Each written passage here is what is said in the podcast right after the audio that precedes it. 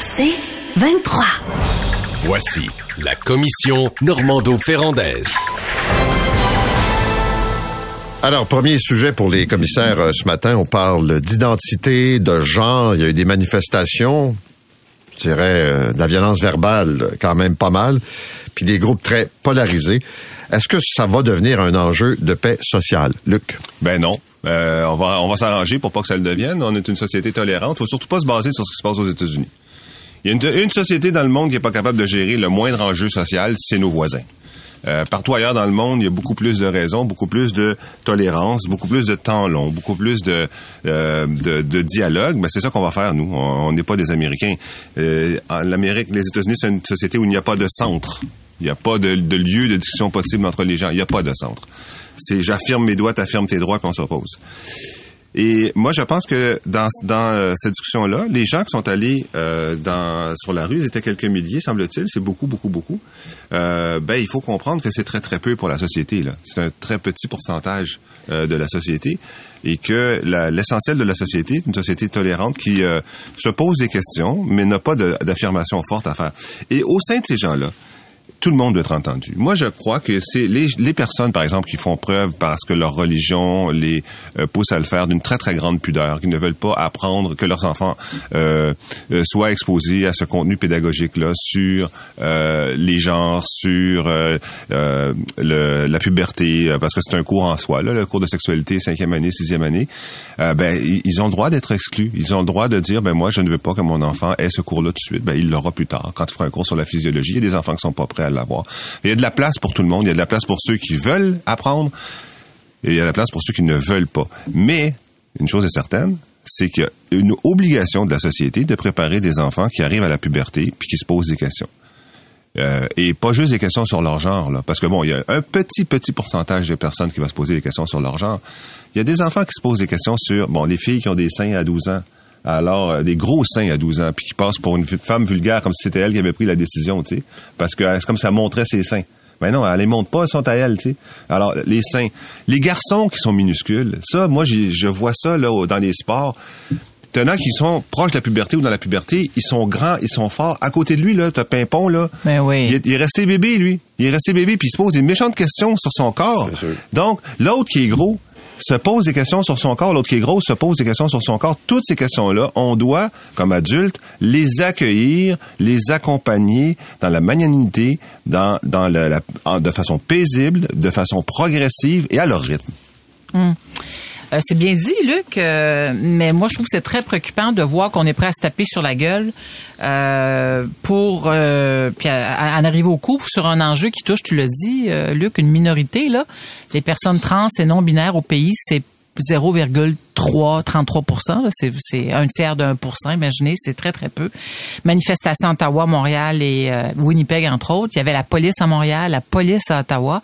Les, les positions sont extrêmement tranchées. C'est ça qui est dangereux, c'est qu'il n'y a aucune nuance entre les partisans de l'enseignement de l'identité de genre dans nos écoles et ceux qui sont fermement opposés. Et ceux qui sont fermement opposés revendiquent le droit à la parentalité. C'est ils ont même un slogan là, les parents savent mieux.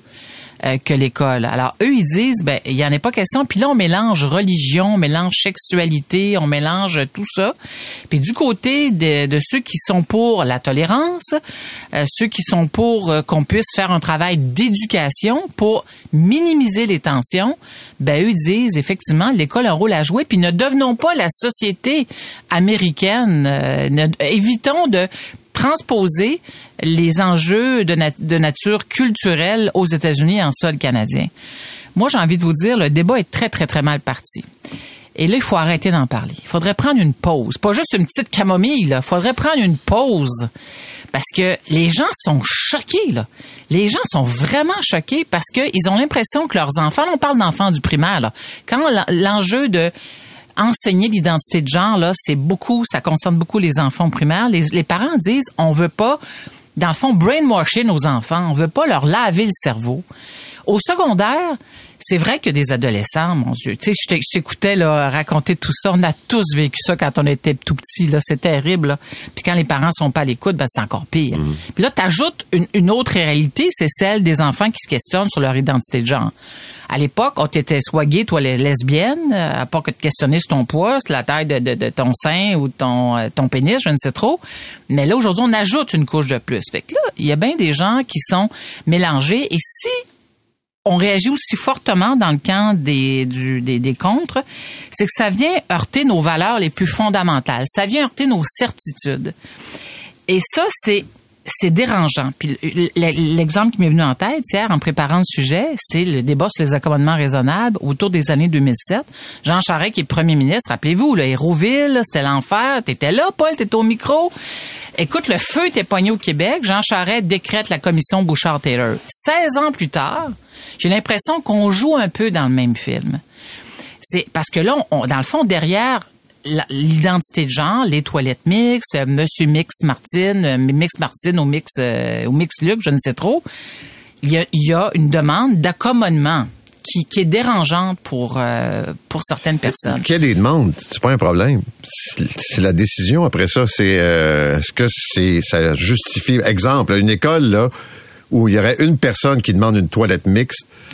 Ben là, tu dis, je peux pas, euh, ou je vais trouver un local, une autre. Ce que je veux dire par là, c'est pas parce que quelqu'un le demande que c'est un automatisme de l'accorder. Ben effectivement, moi je pense que tu sais, c'est moi je- j'en reviens au temps long là. Euh, au temps long, la prise en considération du nombre. Ben on va prendre notre temps de voir dans cette école là. Bon, c'est quoi le besoin? C'est ah, écoute, il y a peut-être il y a peut-être un enfant traumatisé dans cette école là. Traumatisé, qui veut pas aller euh, dans la toilette des gars là. Il veut pas y aller. Euh, sais, bon ben, c'est à l'école de saisir, de capter ça. Et euh, à petite échelle, c'est pour ça que je suis pas totalement contre moi le, le slogan euh, les parents savent mieux.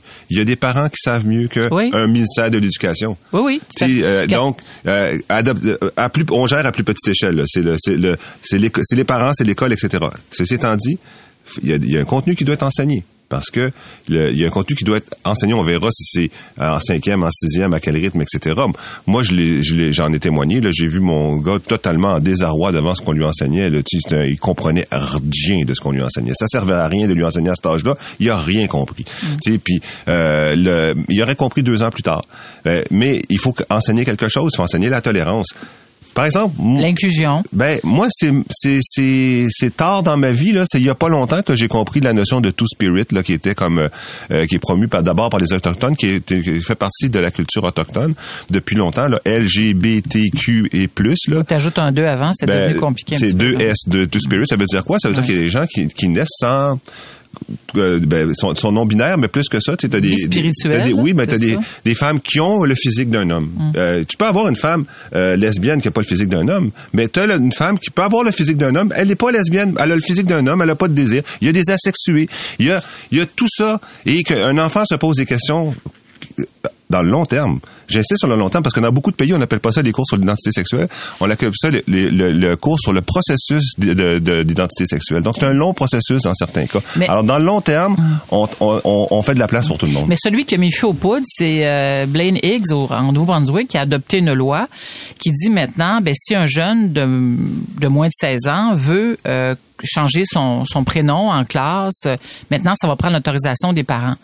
Et la Saskatchewan réfléchit à faire, à poser un geste comme celui-là. Au Québec, on fait, euh, on a l'air très progressiste comparé à d'autres provinces, là, parce que euh, t'as pas besoin de la- de l'autorisation parentale dans un contexte comme celui-là.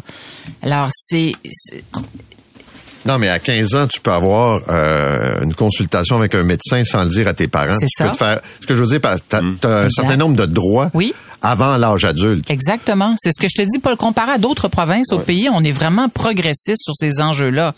Mais dans ce cas-ci, vraiment, les positions sont très, très, euh, très confrontantes. Et je salue la, pour, parce que Bernard Drinville a dit pour diminuer la pression, le presto, ben, on va nommer un comité de scientifiques. Il y en a qui ont dit, ben, il y a déjà, il y a déjà énormément d'études qui ont été faites sur le sujet.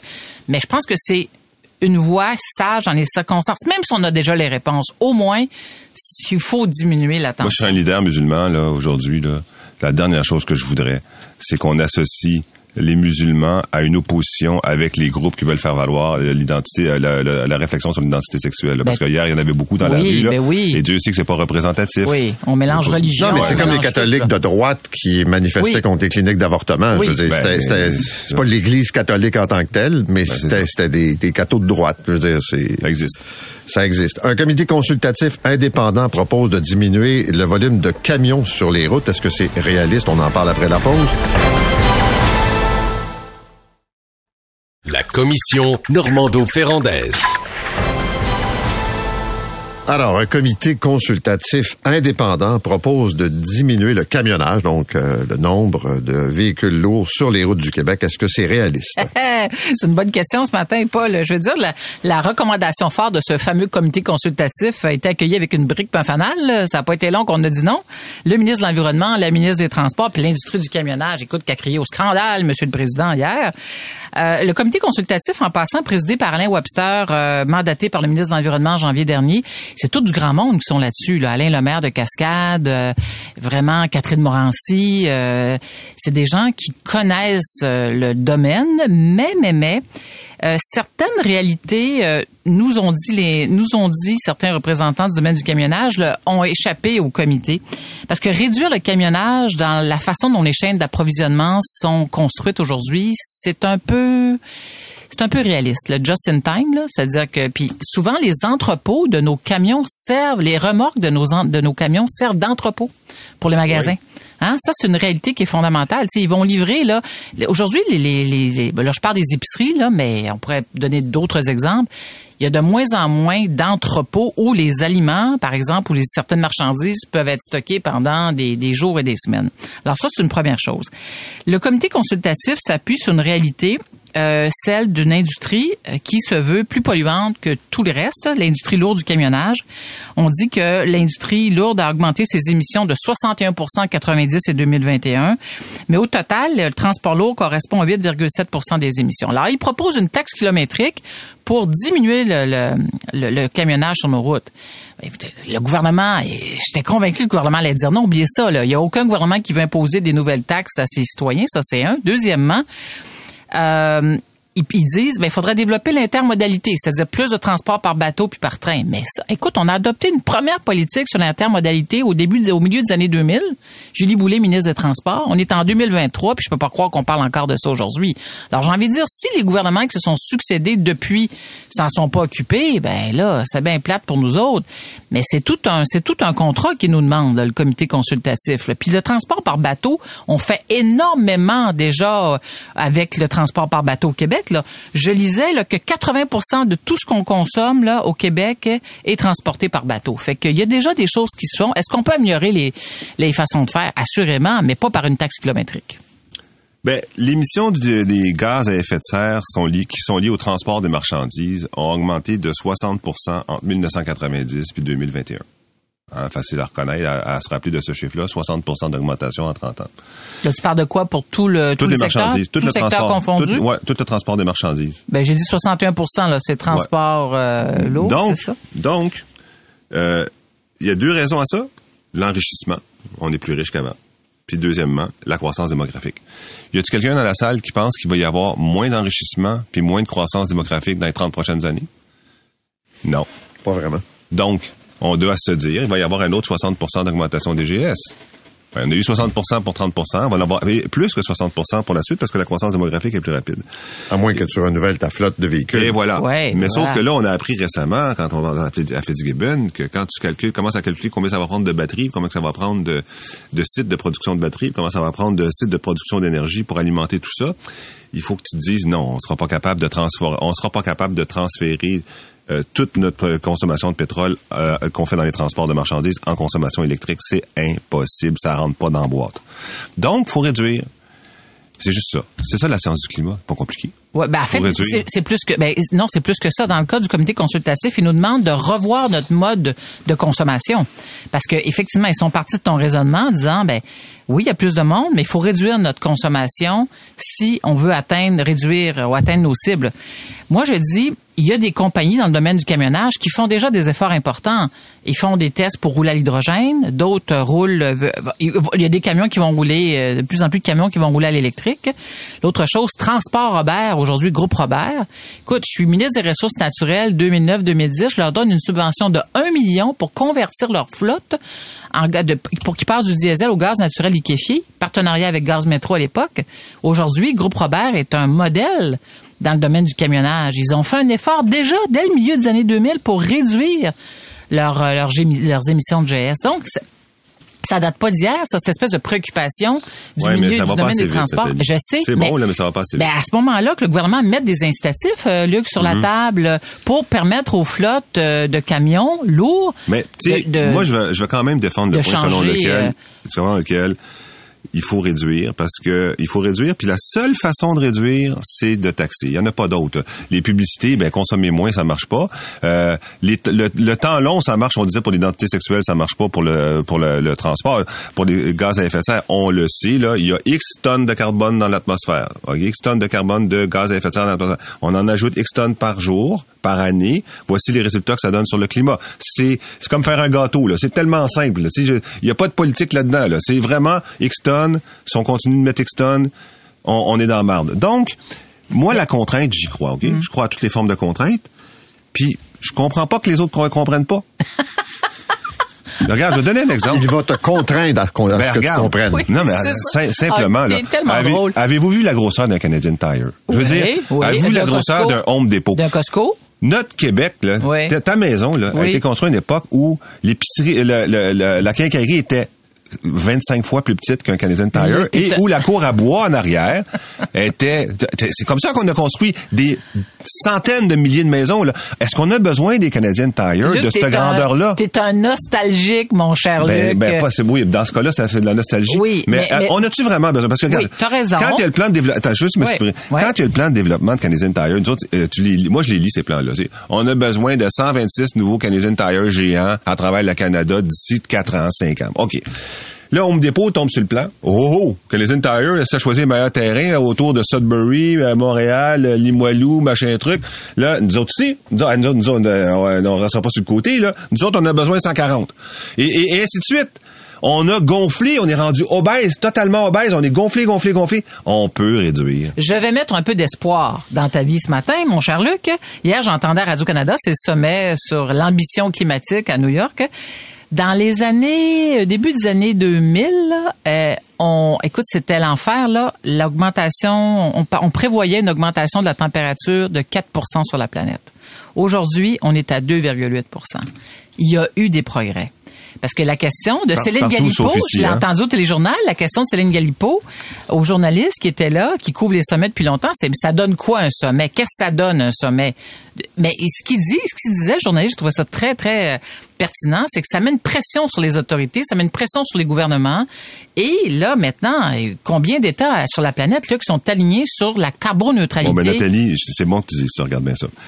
T'as raison. Oui. Euh, on avait dit au-delà de 3% on n'avait pas dit 4% mais au-delà de 3% puis là, on est à 2,8 Pourquoi? À cause des cibles que les gouvernements ont adoptées de réduction des gaz à effet de serre. Mais le 2,8% c'est si tous les gouvernements atteignent leurs cibles. hein. Et il y a seulement 20 pays dans le monde qui atteignent leurs cibles. Puis nous autres, on n'en fait pas partie. Ben, attends d'atteindre leur cible. La, cible, là, maintenant, c'est bon. On a 2030 avec euh, 2030-35 pour les voitures essence. On a 2050 pour la carboneutralité. Euh, mais dans le fond, il faut que l'ONU continue de mettre, de la pression sur les différents États pour qu'on Là, il en a évite mis de- la pression sur le go. Ils ont dit, hey, hey, t'es bon. Hey, t'es Hey, bon. ça, hey, ça, on peut en parler trois secondes et Hey, t'es vraiment bon. Lui, c'est hey, c'est vrai que je suis bon. ben, il va Non, peut-être adopter des mesures s'il est bon de même. Non, mais Al Gore qui félicite, écoute, Ben oui. qui érige François Legault en héros, en héros mondial de, de, du- des changements pourquoi, climatiques. Non, mais c'est pas correct parce que tous Oui. les gouvernements qui ont précédé la CAQ ont tous posé des gestes pour qu'on puisse arriver à là où on est aujourd'hui. Puis François Legault prend sur lui tout le crédit. Alors que franchement, ouais. Non mais attends une minute. Ça c'est vrai, là, il mérite, il mérite tellement pas de se faire traiter de héros climatique, mais quand même le, le contexte, ok? À New York, dans le Bronx, euh, le Bronx puis le Queen, des grosses, grosses, grosses centrales au mazout, ok, avec des grosses cheminées. Tu vois quand t'es sur le son, là. Euh, des grosses, puis il y a un effet direct sur les populations locales. Euh, Il y a même des endroits où on appelle ça asthma neighborhood. Donc, et là, tout ça va être remplacé par de l'électricité fournie par le Québec. Ils se peuvent plus. Ils sont, ils sont contents. Ce- Ceci explique cela, comme Ben on oui. dit. Comme euh, Luc est nostalgique, on a sorti un vieux téléphone. Hein, c'est... Ça marchait? Ça marchait, monsieur. Ben, Hey, le téléphone à roulette, vous rappelez-vous oui, de ça? oui. Puis il n'y avait pas d'obsolescence programmée, tout marchait bien. Puis tu Tout pouvais écouter les voisins. Oui, Ah en bon. campagne, t'étais trois sur la même ligne. écoute. Merci. C'est 23.